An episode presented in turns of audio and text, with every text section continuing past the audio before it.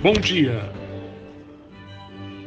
Estamos na nossa quinta-feira, na quinta-feira de mais uma semana de leitura no livro de Apocalipse. Capítulos 14, 15 e 16 são os capítulos desta semana. E nós estamos começando mais uma vez acompanhados desta música, de uma música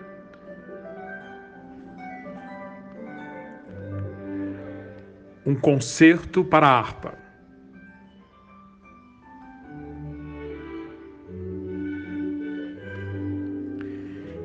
Isto porque, na leitura que nós vamos fazer hoje, novamente nós temos a harpa presente nas visões que João tem.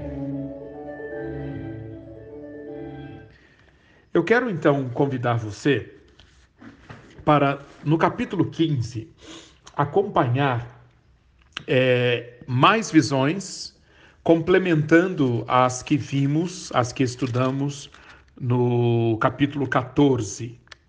Logo depois da apresentação da Trindade Diabólica, capítulos 12 e 13, João tem várias visões de consolo no capítulo 14.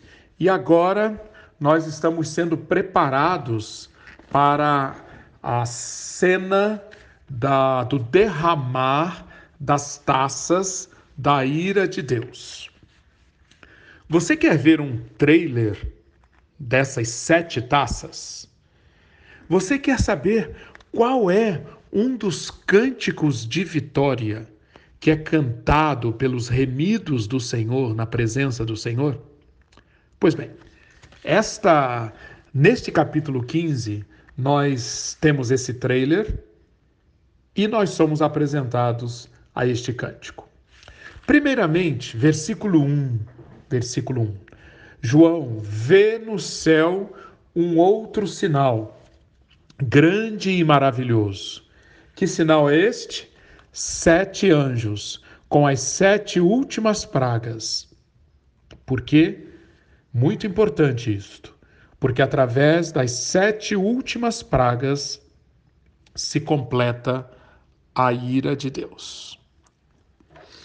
Nós temos aqui então, como já foi falado, uma antecipação, um trailer do filme que será exibido no capítulo 16. Nós eh, já vimos que no livro de Apocalipse Deus reserva sete selos e sete trombetas. Os selos, como já estudamos, são para marcar, são para abrir o livro, o livro cujo conteúdo é o acontecimento das últimas coisas.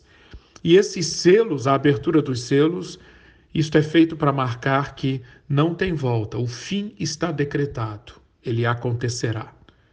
As trombetas, as sete trombetas, que anunciam o conteúdo do livro que é aberto, as trombetas indicam advertência.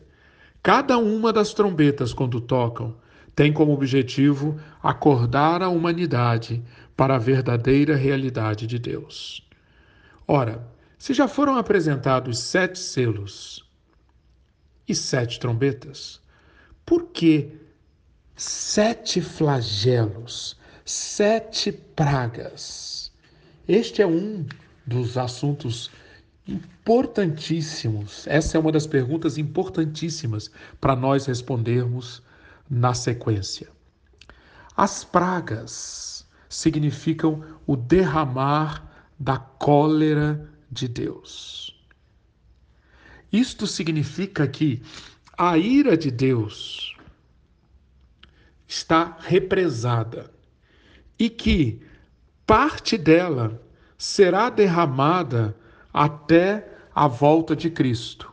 É uma parte, porque uma outra parte será guardada para quando Cristo voltar, quando a besta, o falso profeta e todos os seus seguidores forem lançados no lago de fogo aí sim acontecerá a última manifestação da cólera de Deus contra o pecado.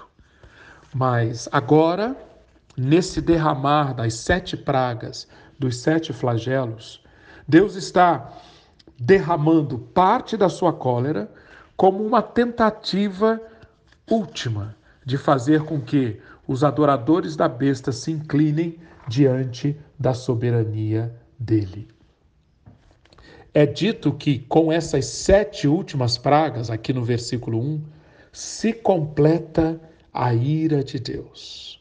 A ira de Deus é consumada a partir desse derramar das sete pragas.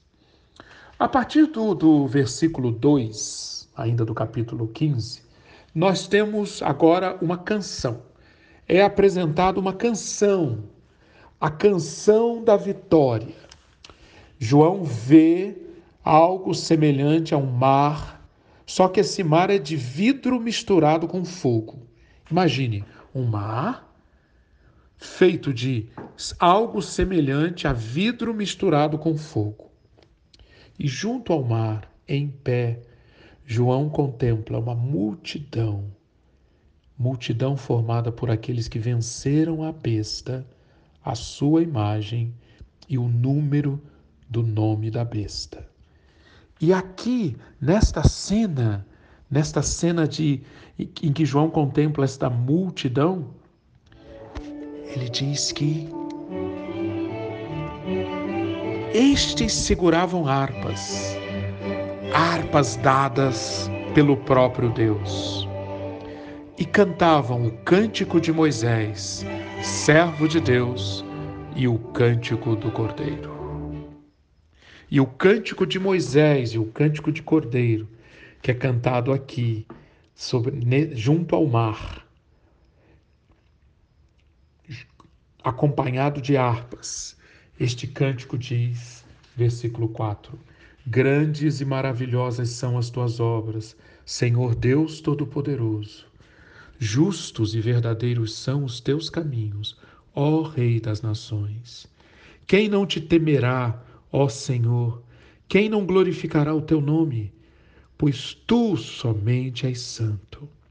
Todas as nações virão à tua presença e te adorarão, pois os teus atos de justiça se tornaram manifestos. Sim, aqui nós vemos um cântico.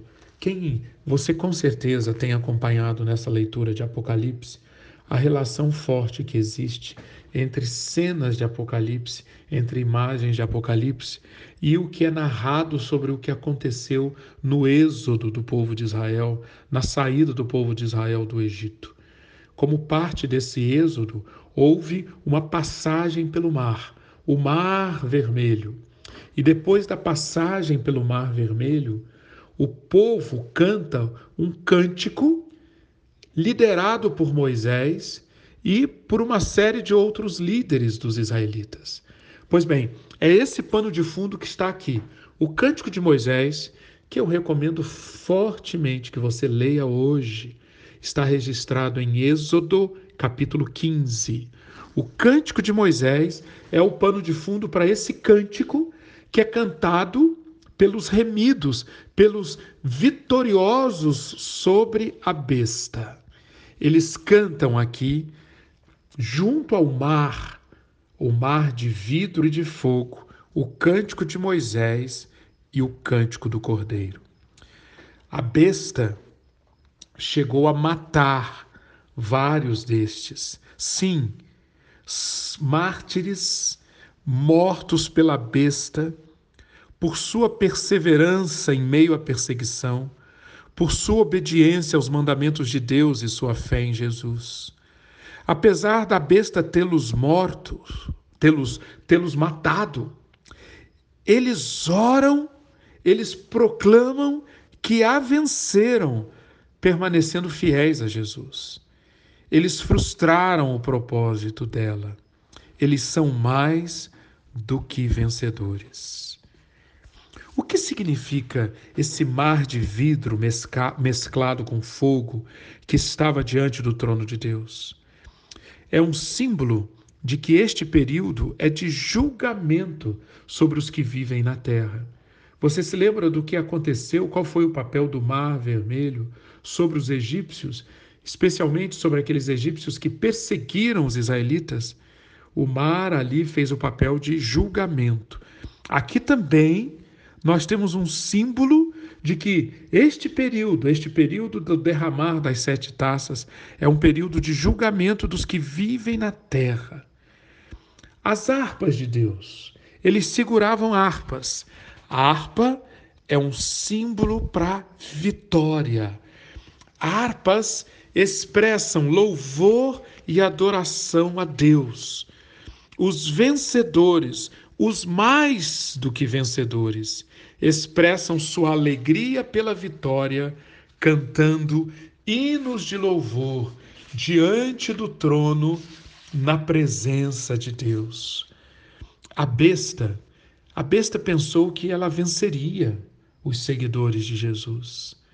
Mas quando a besta chegou a matar vários desses seguidores, na realidade a sua morte significou um transporte da terra para o céu. Eles não tinham que temer a morte, os seguidores de Jesus. Por isso, eles são mais do que vencedores. A besta pensou que os venceria matando-os, mas a sua morte somente os transportou da terra para o céu. A vitória final foi dos seguidores do Cordeiro. O cântico de Moisés, entoado aqui, e o cântico do Cordeiro. Tanto no Antigo Testamento quanto no Novo Testamento, o povo de Deus, os verdadeiros seguidores do Cordeiro, sabem cantar cânticos de libertação do ódio e da hostilidade da besta. Da mesma forma como Deus libertou Israel do Egito, derramando pragas sobre os egípcios, ele também libertou os santos de adorar a besta, derramando os seus juízos sobre os que os adoram. Você repare bem, não deixe de dedicar um bom tempo nesta quinta-feira para reparar, para meditar, para memorizar o cântico de Moisés e o cântico do Cordeiro. Ele é sublime, ele é maravilhoso, ele proclama que Deus liberta. Ele ensina que as obras de Deus são grandes e admiráveis. Ele aponta para os atributos de Deus. Deus é o Senhor Todo-Poderoso. Diante dele, os poderes da besta são limitados. O cântico também exalta os caminhos de Deus. Diz que os caminhos de Deus são justos e verdadeiros, mesmo permitindo que os santos sofram. Esse cântico proclama que os atos de justiça de Deus se tornaram manifestos e por isso todas as nações virão à presença dele e o adorarão. O cântico, como todo cântico, todo cântico completo, alinhado com o reino de Deus e a sua justiça, deve reconhecer os atributos de Deus, deve identificar os propósitos, os caminhos e as obras do Altíssimo e louvá-lo e adorá-lo por isso.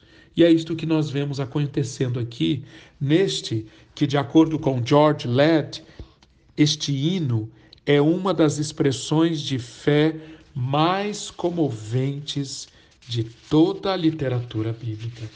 Então, não deixe de gastar um tempo absorvendo e aprendendo a louvar e a adorar a Deus com este cântico. Uh, importante notar que os mártires não cantam de si mesmos, nem de como venceram as bestas.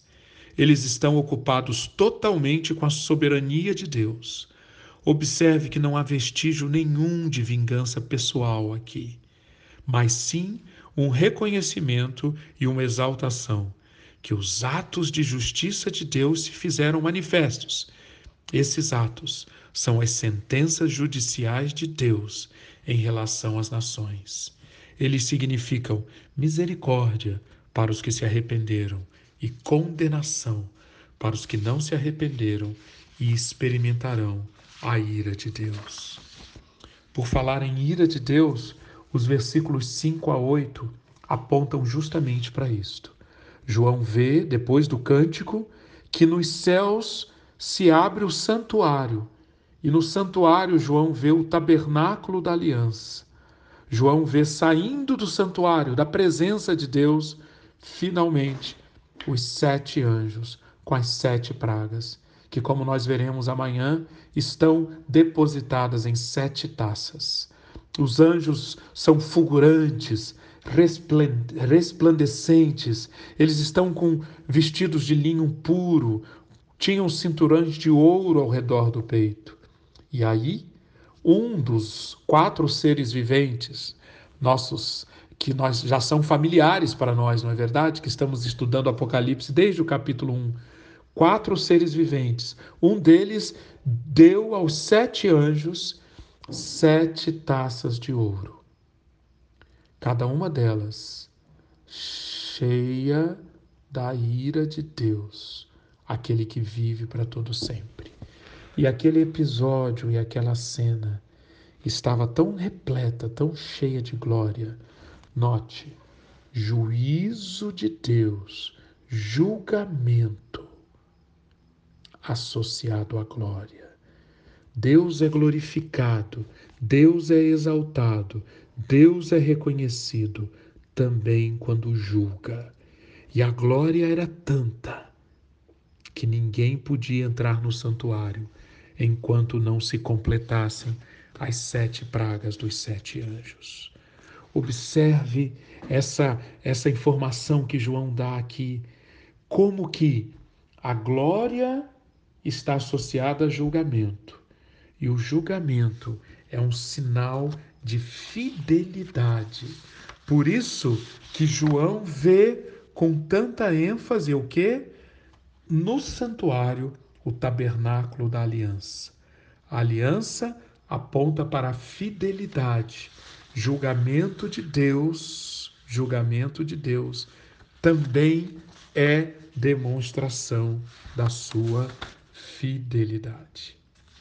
E então começam as pragas, as pragas associadas às sete taças.